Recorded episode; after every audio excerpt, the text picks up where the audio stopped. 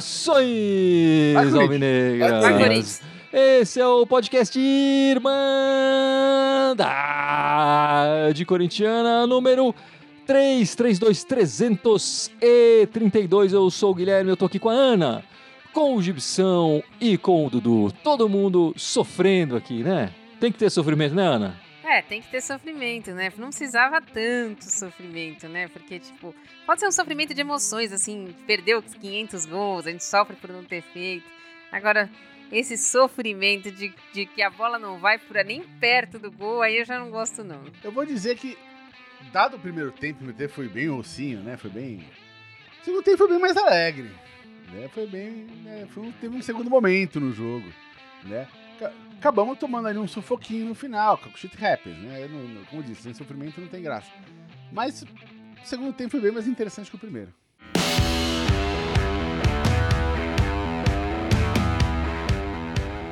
É isso então, meus amigos. Estamos aqui, nós quatro, logo depois da vitória na estreia do Coringão no Brasileiro. 2 a 1 um sobre o, o, Cruzeiro, né? Gols do Matheus Araújo, garoto que entrou no, no primeiro tempo ainda, né? Camisa 30 e do Roger Guedes, sempre deixando dele lá o nosso camisa 10, Roger Guedes, artilheiro do, do Coringão no ano. Matheus Araújo acabou sendo eleito o craque do jogo. Vamos falar, começar esse podcast, começar essa live falando desse jogo. Mas a gente também vai falar, claro, claro, da partida terrível que o Corinthians fez na estreia da Copa do Brasil. É, das camisetas novas, não da Irmandade, mas da Irmandade também está disponível, mas as camisetas novas do Coringão, modelos 2023. A Irmandade é bem mais barata. Tá bem mais barata, é, tá bem mais fácil. É, e claro, as próximas partidas. Essa semana ainda tem Libertadores de novo e também tem o jogo do brasileiro no fim de semana que vem, certo? Ô, ô Gui, mas antes da gente entrar na, na, nossa pauta, eu tenho uma questão pela ordem aqui, como diz lá no Congresso. Pela ordem. Eita, meu Deus, agora eu fiquei assustado. Não, pela ordem é o seguinte: é, eu quero saber se a gente vai comemorar o aniversário da Irmandade hoje ou dia 15 de, de, de, de maio. Não, é que pra quem não sabe, a gente começou a Irmandade Corintiana na primeira rodada do Brasileirão de 2016. Isso né? mesmo. É que naquele ano, a primeira rodada foi um jogo com o Grêmio, se eu não me engano, um famoso Oxo 0x0, né? É o primeiro jogo que a gente fez. Emocionante. E, e, um jogaço, né? De bola, né? E, e, mas caiu, naquele ano, a primeira rodada do Brasileirão foi dia 15 de maio, foi mais pra frente, né?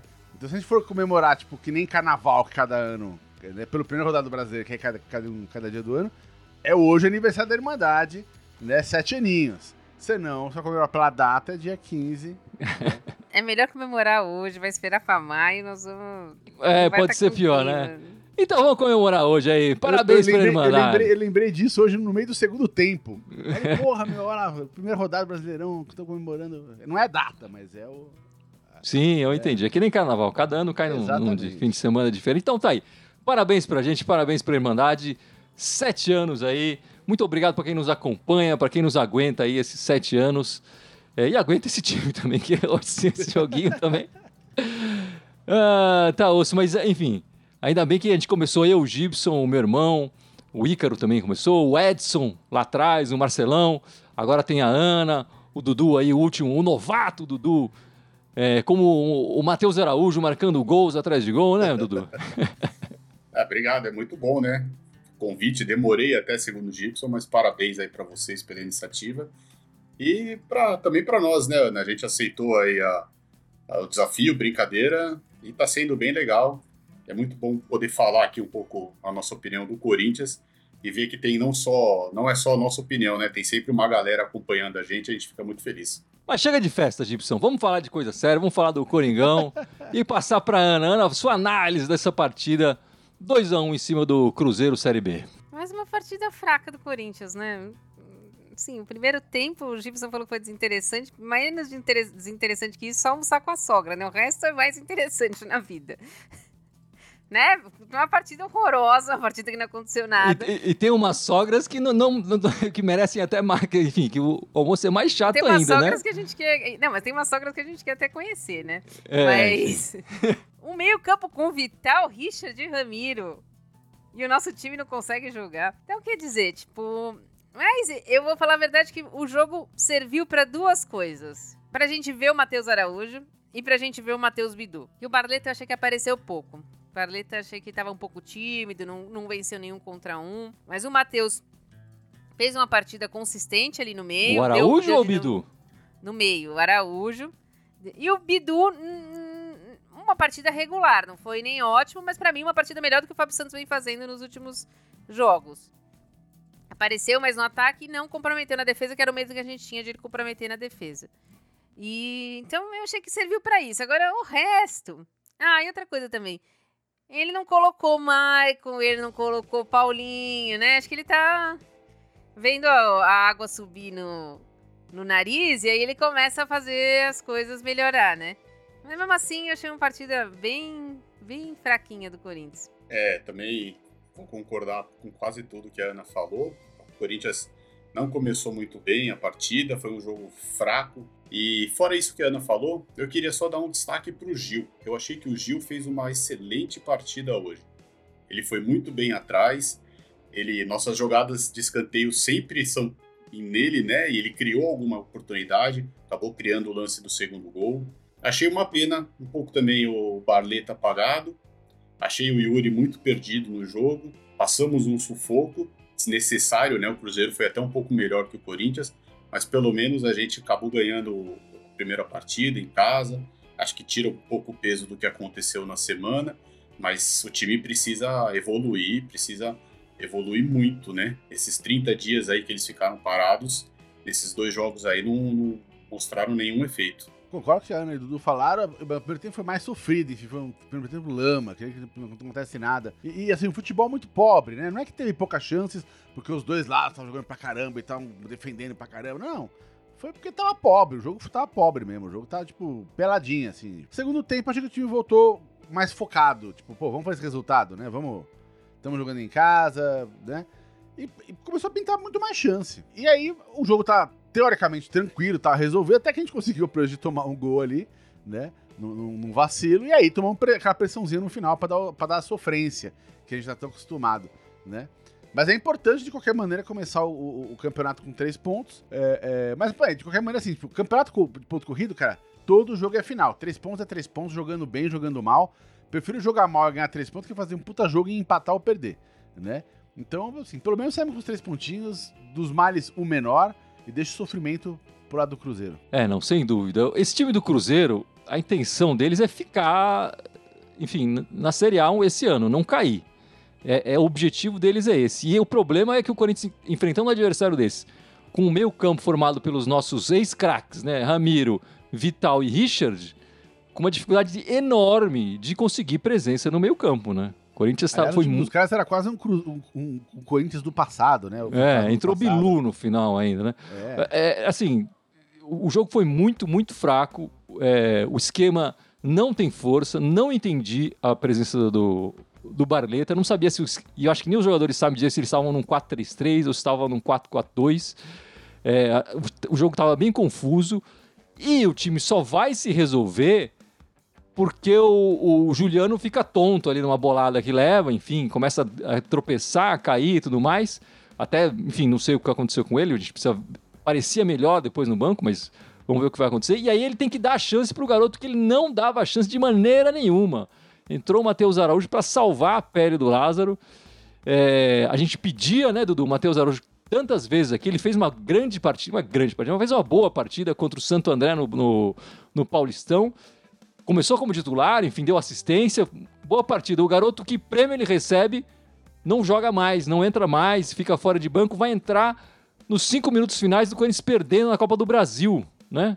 E agora nessa partida, porque o Juliano ficou tonto ali na- no momento, assim. Então, é, o acaso trouxe o Matheus Araújo pro, pro meio campo do Corinthians.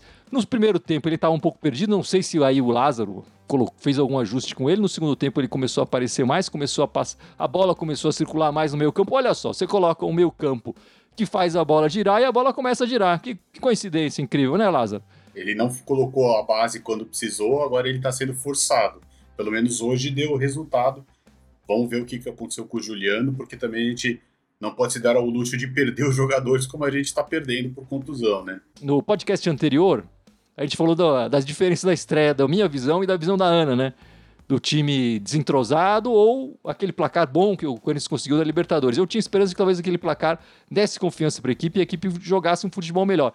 A gente está vendo essa semana que não, né? Que o time está tá mal. Jogou uma péssima partida na quarta-feira, que a gente vai falar daqui a pouco dessa partida, e hoje de novo fez uma partida bem fraca. Quer dizer, esse jogo meio parelho que a gente fez contra um time que deve ficar na parte de baixo da tabela preocupa, porque o Corinthians, historicamente, deveria querer ficar na parte de cima da tabela, né? Enfim, eu queria trazer esse assunto também, né? O, o, o Rony, é, é, de novo, fez uma partida, na minha opinião, mais abaixo. E o time, Ana, melhorou com a entrada do Cantígio. acho que é a segunda vez que o Cantígio entra e dá uma melhorada na, na equipe, né? Você acha que esse é o caminho? Olha, é o que vem se mostrando, né? Pelo menos as duas vezes que ele entrou, o time acertou um pouco meio de campo. Ele, ele forma uma dupla com o Fausto, né? Uma hora fica mais um, outra hora fica mais o outro. Eu não gosto muito pra, pela falta de intensidade do Cantígio. Mas me parece que ele tem mais consciência do jogo do que o Rony. O Rony é muita vontade, mas às vezes falta um pouco visão de jogo, o que ele tem que fazer, para onde correr. Acho que o Cantígio tem um pouco mais isso talvez valha a pena. A, temporada ela é muito comprida, né? Então os jogadores vão flutuar. Nesse momento o Rony não tá bem, talvez valha a pena tentar com o Cantídio para ver se a gente consegue acertar ali o meio de campo. Concordo com o que a Ana falou, né? É que a gente talvez não estava falando antes tanto do Cantígio, porque ele não estava nem sendo relacionado. Não sei se ele sairia do time, né? Então por isso que talvez o Rony acabou jogando um pouco mais. Então acho que agora a tendência é dar um pouco de oportunidade para o Cantígio, porque não, não tem mais onde testar. Todo jogo agora é importante, como o Gibson lembrou, né? O brasileiro é uma, são 38 finais, faltam 37. E agora a gente não pode também ficar perdendo pontos na Libertadores. Vamos fazer duas partidas em casa e vamos ter uma partida que em tese não era tão complicada, mas vamos ter que fazer pelo menos dois para levar para os pênaltis. Então, se o momento do Cantillo é melhor, que dê uma oportunidade que mantém ele no time até que ele caia o rendimento dele. Ele, ele, ele, ele tá jogando, tá voltando, a tá voltando a crescer no time, né? Vira, uma, vira uma, uma, uma, uma opção bacana ali, porque ele tem uma saída de bola boa, né? Ele não é o cara marcador, enfim, não é o cara que, né, o, o que eu digo, o de guarda fica na frente da zaga, mas ele é um cara que ele sai muito bem, né? Ele geralmente tem uma série de bola boa, tem uma visão de bola boa. Ele crescendo vai dar essa. Gera, gera, uma, gera uma dor de cabeça boa ali, mas, enfim, temos de opção, ter mais uma opção viável para volância. Né?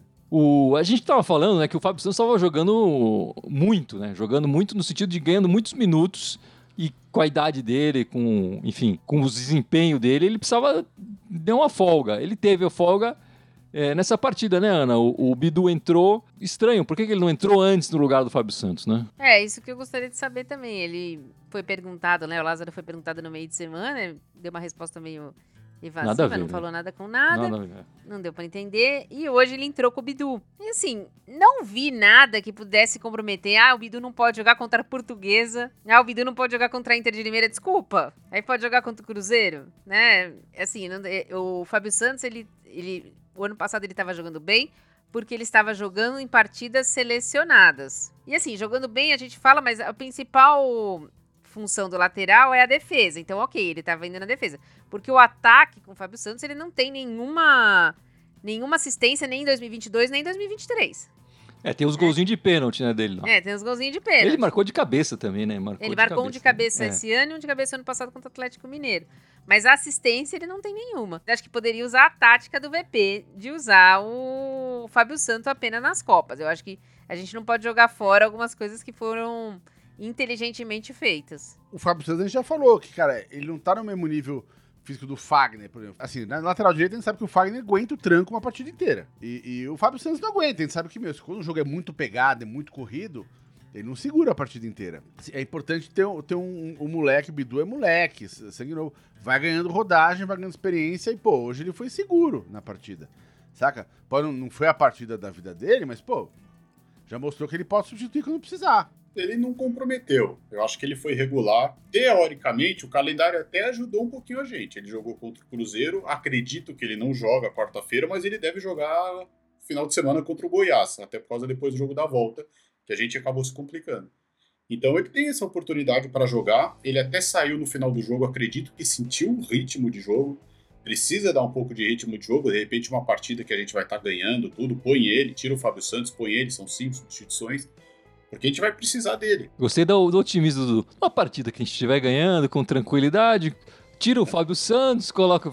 É, Dudu, é, eu acho que essas partidas vão ficar cada vez mais caras, viu? Do jeito que o time tá jogando. Tem o Liverpool ainda na Libertadores, é uma que vai, pode ser que dê, né? Ao mesmo tempo que ele inspira confiança no time, né? Ele não confia em nada no Bidu. Fala, não, Bidu, só quando tava ganhando, tá resolver, aí põe o moleque. Vai ser difícil dar essa chance aí, hein, Bidu? Pô. Mas a gente tem que falar do, um pouco do Matheus Araújo, né, Gibson, que ganhou aí a oportunidade. Longe de ser a solução gigantesca, ideal, fantástica, vai ser o craque do. Em convocar ele, não, não é nada disso. Mas pro que o Corinthians está jogando, ele melhorou bastante o nosso meio campo. Não, não só melhorou, assim, tem a questão. O cara tem pouca experiência, pouca rodagem, enfim. Mas se ele solta, começa a ganhar confiança, enfim, cara, ele pode ser uma bela alternativa ali pro meio de campo, né? A gente falou, fato, ah, tem que ter um reserva pro Renato Augusto. Não tem um reserva pro Renato Augusto. Tipo, no, campeonato, no campeonato brasileiro inteiro não tem. E pelo menos nenhum disponível que você possa comprar e, enfim, trazer, né? Então a ideia é, ter, é armar um time diferente, fazer o time jogar diferente e, e, alguém tem que, tem que buscar essa criatividade. E o, e o moleque tá, tá aparecendo. É muito cedo para falar dele, enfim. Mesmo se ele tivesse feito um jogo ruim hoje, ia ser cedo para falar do moleque. Enfim, acabou fazendo um golaço lá, deu certo, super certa jogada. Eu, eu acho que ele tendo experi mais, mais, experiência e mais chances agora, esse moleque tem tudo para crescer. Quem sabe, pô, bicho, vira aí uma alternativa bacana, né, pro, pro, pro Renato Augusto. É, eu, eu, sempre falei isso. Eu acho que ele é, ele é a alternativa mais pronta para se colocar ali, pronta no sentido da no que ele tem de, de para entregar em campo, né? A habilidade dele, o passe, enfim, é o que tá mais parecido com o Renato Augusto, sem a experiência não deram experiência para ele quando poderiam ter dado. Agora foram obrigados, né, Ana? Acho que a gente precisa é, só pensar que ele não é que ele não vai ser igual o Renato Augusto. A gente não precisa não tem que cobrar esse cobrar isso dele. Ele vai ter que tentar se desenvolver ele como o Matheus Araújo, né? E ver o que, que ele pode dar pro Corinthians. Porque se a torcida cada vez que ele entrar, esperar uma jogada de Renato Augusto, aí vai queimar o moleque e não vai dar certo. As duas vezes que ele entrou mais tempo, eu não vou contar essa última vez contra o Remo, né? Porque, tipo, já entrou com 2 a 0 com 40 do segundo tempo. Mas as duas vezes que ele entrou, tanto contra o Santo André quanto hoje, para mim ele foi bem. Ele fez o que deveria ter sido feito. E eu acho que poderia sim dar mais chance para ele. Agora, precisa ver como montar esse meio de campo aí, porque eu acho que talvez ele com o Juliano, eu acho que ele com o Barleta, não sei se, se dá muito certo ele entrou meio tímido, né? Ele não entrou tão bem assim na partida. Não sei se teve alguma conversa no, no intervalo, tudo, mas no segundo tempo eu senti ele mais solto, ele mais à vontade no campo, procurando o jogo, né? Pedindo a bola e buscando alternativa. E depois ele acabou sendo coroado com, com um belo gol lá, né? primeiro dele. Acho que fazer um gol na arena é o sonho de qualquer jogador do Corinthians, principalmente aqueles que vêm da base, né? Chorou depois, ali. Legal, é... é legal ver o garoto da base essa experiência na arena, né? Demais. É importante. Eu acho que esse gol tira um peso, acho que das costas dele, acho que traz um alívio, traz uma tranquilidade. Mas ele é o que a Ana falou, ele precisa ser o Matheus Araújo, o elenco precisa ajudar ele, ele se colocar na função de Matheus Araújo. Precisa ver também quem vai compor o meio de campo com ele, que a gente falou. A gente tem criticado um pouco o Rony, o Cantillo tá entrando, mas a gente não tem nenhum meio-campista marcador, pegador, que nem a gente já teve o Ralph, que nem já teve o Gabriel, enfim, independente da qualidade. Não tem, então fica sendo só o Rony. Precisa ver porque aí dando mais espaço para ele, para ele pensar o jogo, ver o jogo, ele vai crescer. É, não, tenho bastante esperança no, no garoto, acho que ele quando ele entra e joga mais tempo, ele consegue dar resultado. Foi assim no Paulista, agora no começo do Brasileiro. Não, não sei por que, que não, não dão mais chances para ele. Tá mostrando serviço é, muito mais do que outros caras aí, enfim, ganhando muito mais grana do que ele no, no elenco. E ele, ele merece ter, ter, ter mais minutagem aí é, com a camisa do Coringão, né? Enfim, agora não tem jeito, meus amigos. A gente tem que falar da outra vergonha que o Corinthians passou esse ano, né? Passamos uma vergonha ali no Paulista, passamos uma outra vergonha ali na estreia da Copa do Brasil, levando 2 a 0 do Remo, do time na Série C lá em Belém. Olha, eu acho que não dá nem para comparar o jogo do Ituano com o jogo do Remo. Do jogo do Remo foi uma das partidas mais vergonhosas que eu vi do Corinthians nos últimos anos. E olha que teve partidas que a gente pode enumerar aqui, mas foi uma coisa de louco. Parecia que o Corinthians tinha vindo da Várzea diretamente para a Copa do Brasil, assim. Porque no jogo do Ituano ainda você pode falar, ah, o Yuri Aberto perdeu o gol, o Fausto Vera perdeu o gol, mas contra o Remo não aconteceu nada. E só não foi quatro, que sei lá, Deus não quis, porque foi horroroso, foi péssimo, foi vergonhoso. Foi assustador. Juro, eu achei que o Remo tinha pego o time do Real Madrid emprestado ali. Que não é possível. Nós tomamos o gol do Muriqui. Muriqui jogou no Vasco, deve ter, deve ter o quê? Uns 70 anos atrás? Ele tem 36. Partidas vergonhosas como essa que o Corinthians fez. A gente tinha feito um ano passado contra o Always Red também. Essa consegue bater, viu?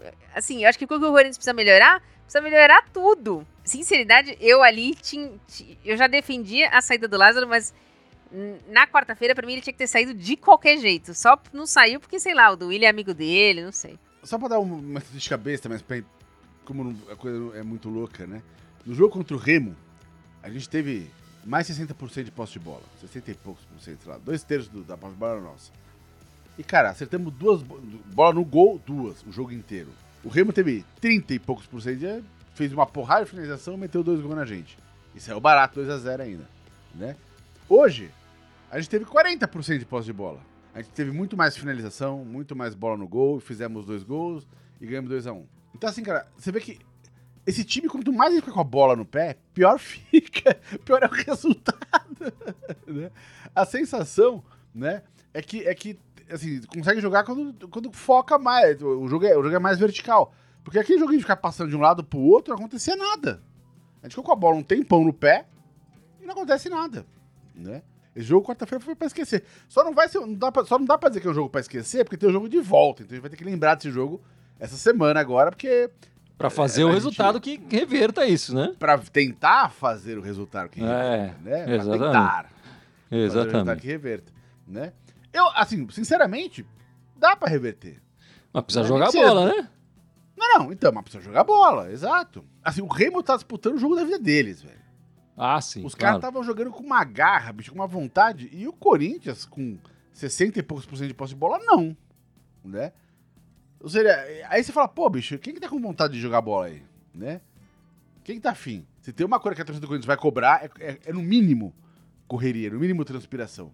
É no mínimo vontade de ganhar. E se fizer a mesma coisa quarta que vem, vai sair de Badivaia. E aí, se repetir esse placar, meu irmão, aí eu acho que o, o Lázaro não segura, não.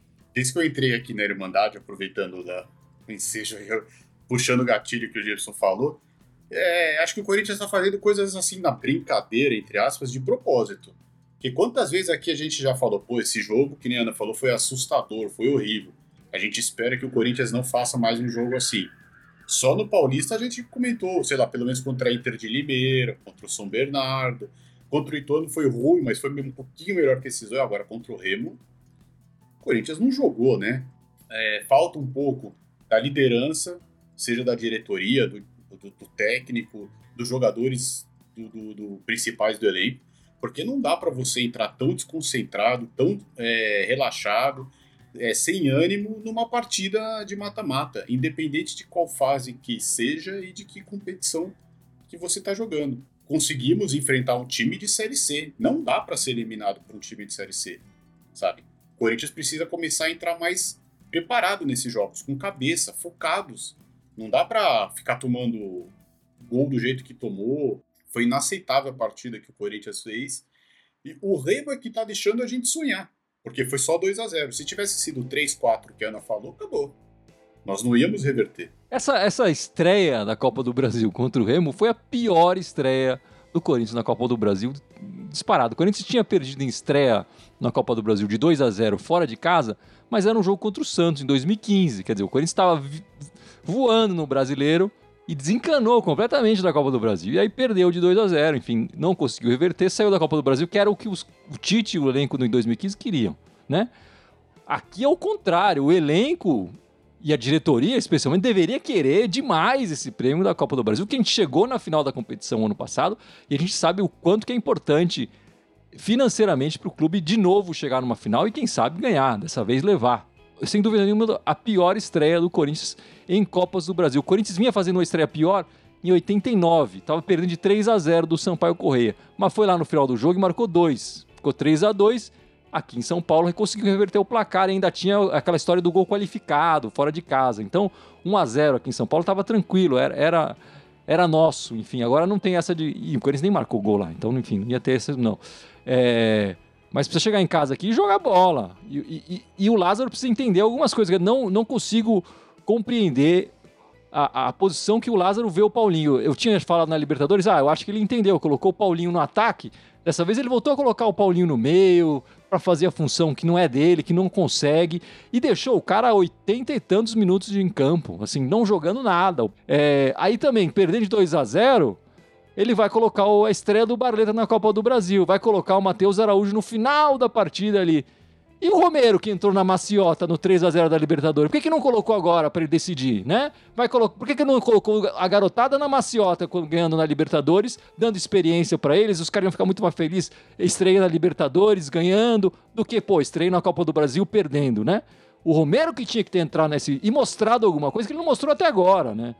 Então o Lázaro errou demais. E, e na, e na é, com o elenco corintiano ele não está sabendo lidar com os garotos, com, com é, é, os, os, veteranos, enfim, está muito mal o Lázaro. É, eu acho que os jogadores têm parte da culpa, tem, mas essa derrota vergonhosa eu coloco muito mais na conta do nosso treinador. E, e, tem a, e tem a coisa que é pior, né? Quer dizer, o, o Corinthians, se tivesse feito um bom resultado, poderia talvez poupar os jogadores nessa partida de volta, porque o jogo seguinte é da, depois da volta é o jogo contra o Sem Mundial, né? Fora de na casa, casa deles, é. na casa dele, é. Então, é um jogo mais complicado. Então, se tivesse feito o resultado na Copa do Brasil na primeira partida, podia até fazer uma, um jogo mais tranquilo. Não fez. Vai ter que jogar duas pedreiras aí naquela, numa próxima semana aí. E aí, meu amigo, quero ver como é que ele vai quebrar a cabeça aí, o, o, o Lázaro, para fazer esse time jogar bola, que ele não tá conseguindo fazer até agora, né? E Imagina a pressão dos jogadores na Neoquímica Arena, faz 2 a 0 e vai para as penalidades. Imagina a pressão na cabeça desses jogadores, lembranças do, do, do, da partida do Paulista, né? Como é que vai ficar isso? Olha, eu vou falar, velho, a gente tá jogando dois campeonatos que, que podem ser decididos nos pênaltis, né? Então, cara, se os caras estão praticando desde já pênalti, estão vacilando. Na atual circunstância, até o Cássio precisa treinar pênalti, né? Mas enfim, meus amigos, falamos aí da, das crises, do futebol fraco, mas agora a gente tem que falar de moda, Gibson. Moda e beleza. A linda camisa do Corinthians em 2023 estreou essa, nesse jogo do, do Brasileirão. A camisa tradicional, toda branca, né? A única diferença é o detalhe no logotipo da fabricante, da Nike, né? Com, com uma, um detalhe ali vermelho e a, a lembrança da democracia corintiana, o movimento ali é, na parte de trás da camiseta, né? É, a camisa preta, ela também é tradicional com as listras, mas ela não tem listras no, no ombro, né? E nas mangas. A listra é só no, no peito e tal. Acho que nem nas costas tem muita listra, nas não. Nas costas não tem também. Nas é. costas não tem, é preta. Lisa. É toda preta, é isso mesmo. Continua ainda com a lembrança da democracia corintiana lá, né? Você gostou, Gibson? Vai comprar, não vai comprar? Cara, elas são bem tradicionais, bem clássicas. Imagino que a maior parte da torcida vai, vai gostar. É igual quando eles fazem alguma coisa levemente diferente.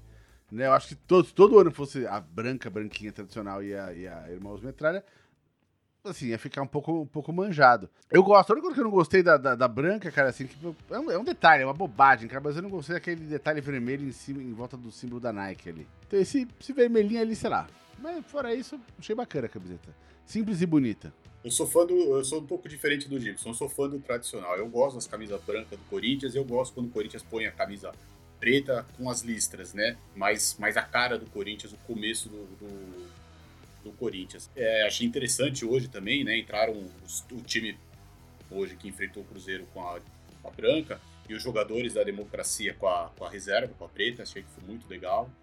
Eu só vou dar, fazer uma ressalva, que eu não sei se eu já falei aqui antes. Eu acharia mais interessante o Corinthians iniciar o ano já com a camiseta, né?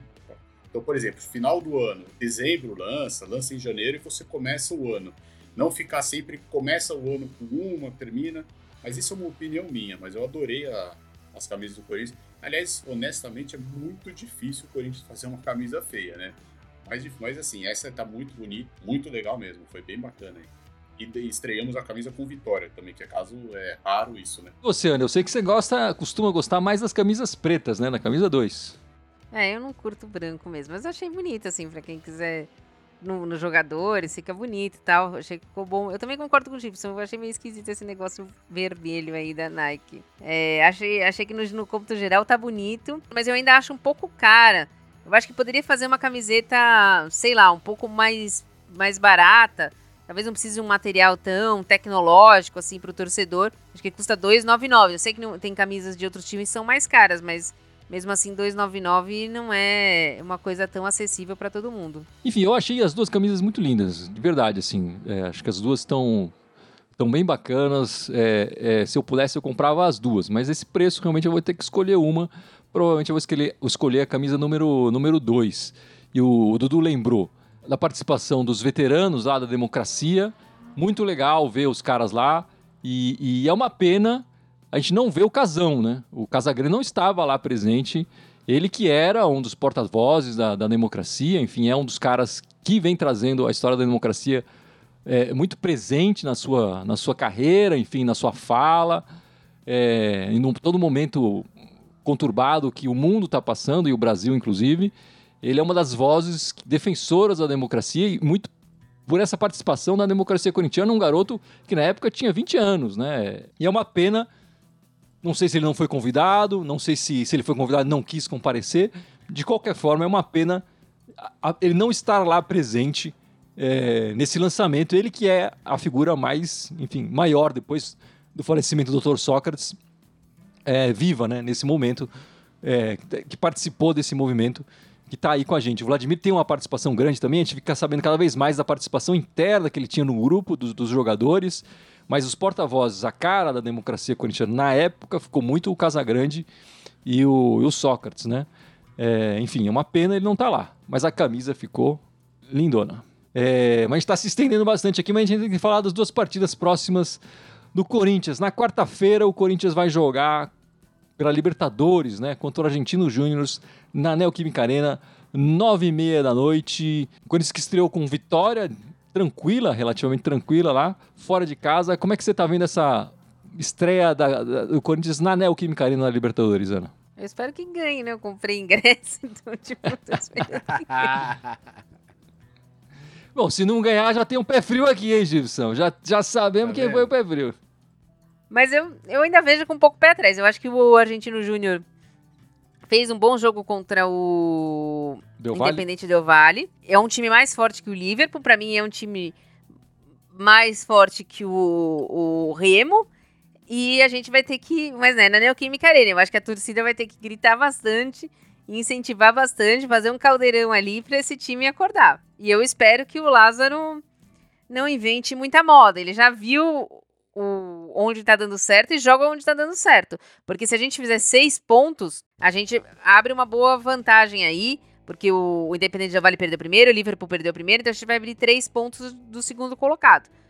Acho importante e acho que o Lázaro não tá na hora de, de, brincar dessa vez. Ele já viu que tá dando certo, ele tem que jogar. Eu vejo que vai ser um jogo duríssimo, para falar a verdade. O Argentino Júnior fez uma bela partida contra o Del Valle, eles jogaram dois dias antes da gente um jogo de muita intensidade, muita velocidade. Que nem a Ana falou, é um time mais forte que o Remo, mas eles gostam de jogar basicamente que nem a gente acabou tomando o primeiro gol do Remo lá. A diferença é que se a gente ganhar de 1 a 0 tá ótimo, né? Contra o Remo não vai adiantar, mas aí a gente vai para seis pontos e vai ser fundamental essa vitória aí para para nossa caminhada aí um pouco mais segura na Libertadores esse ano. Olha, eu tô esperando vitória porque ele tá jogando em casa, mas você o time surpreendeu na primeira rodada, enfim, venceu o time que seria, o, na teoria, os cabeça de chave né, do nosso grupo. E, então tá valendo a liderança do grupo. Mas é, tô com a Ana, tem que ganhar, meu. Tem que ganhar, não tem essa. Aproveitar que tá jogando em casa. Libertadores é isso, é ganhar em casa e empatar fora, essa é a fórmula. Mas que, eu acho que não vai ser fácil, não, vai ser do jogo duro. É, o meu medo nessa partida é o, Lázaro voltar. Da, enfim, Preciso usar os veteranos, que é uma partida complicada e difícil. Vou colocar só os veteranos. E as opções de campo, de, de substituições também vão envolver os veteranos que ficaram no banco. Esse é o meu medo. Eu acho que a gente está vendo alguns, alguns garotos entrarem melhor que os veteranos e acho que eles estão merecendo mais chances, apesar de não ter a experiência. É, enfim, esse é, esse é o meu medo. Eu não sei como é que o, se o Lázaro já mudou essa chavinha. Enfim, tem que ganhar, né? Eu não quero show, não quero nada, tem que ganhar 1 a 0 Tá bom demais, três pontos e, e, e bola pra frente, né?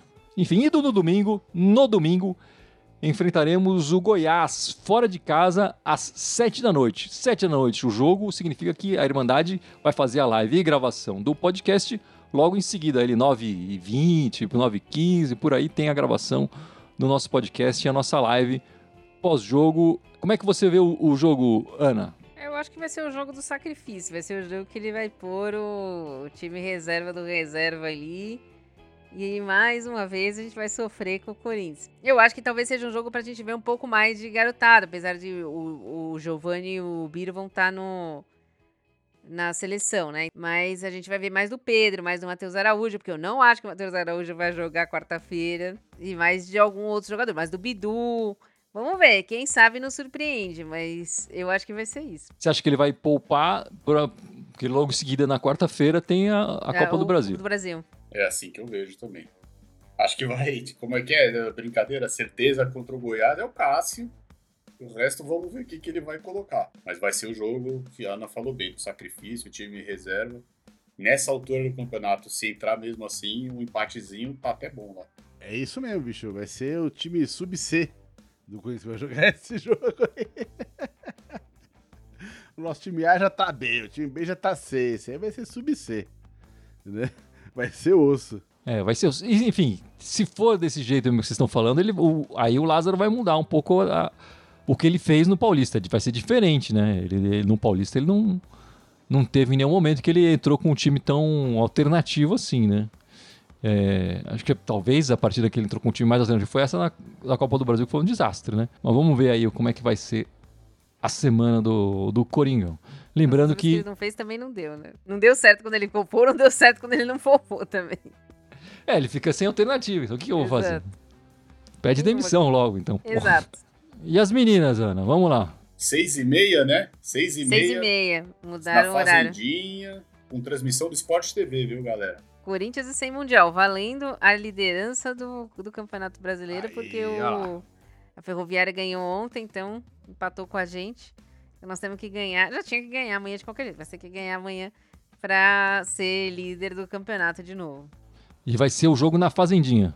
Sim, na Fazendinha, seis e meia com transmissão do Sport TV. Então, ótima oportunidade aí. Quem puder ir, vá no jogo, mas se não, assistam. Se possível, uma vitória tranquila, né? Até porque basta os sofrimentos com o masculino, o feminino normalmente é mais tranquilo.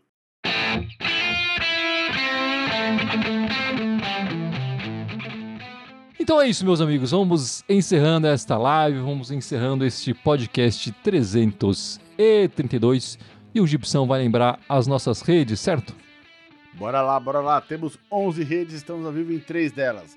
Ao vivo aqui no Twitch, no YouTube e no Facebook. Temos também o Instagram, o Twitter, né? o SoundCloud, iTunes, Deezer, Spotify, Telegram e TikTok.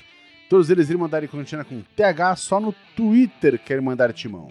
E aproveitando, nós vamos estar ao vivo depois da Libertadores, mas tem live ao vivo dos jogos pós-Libertadores, né, Gui? É isso então, meus amigos. Muito obrigado pela participação. Conto com todos vocês de novo no domingo. Valeu e vai Corinthians! Vai, vai Corinthians! Vai, Corinthians.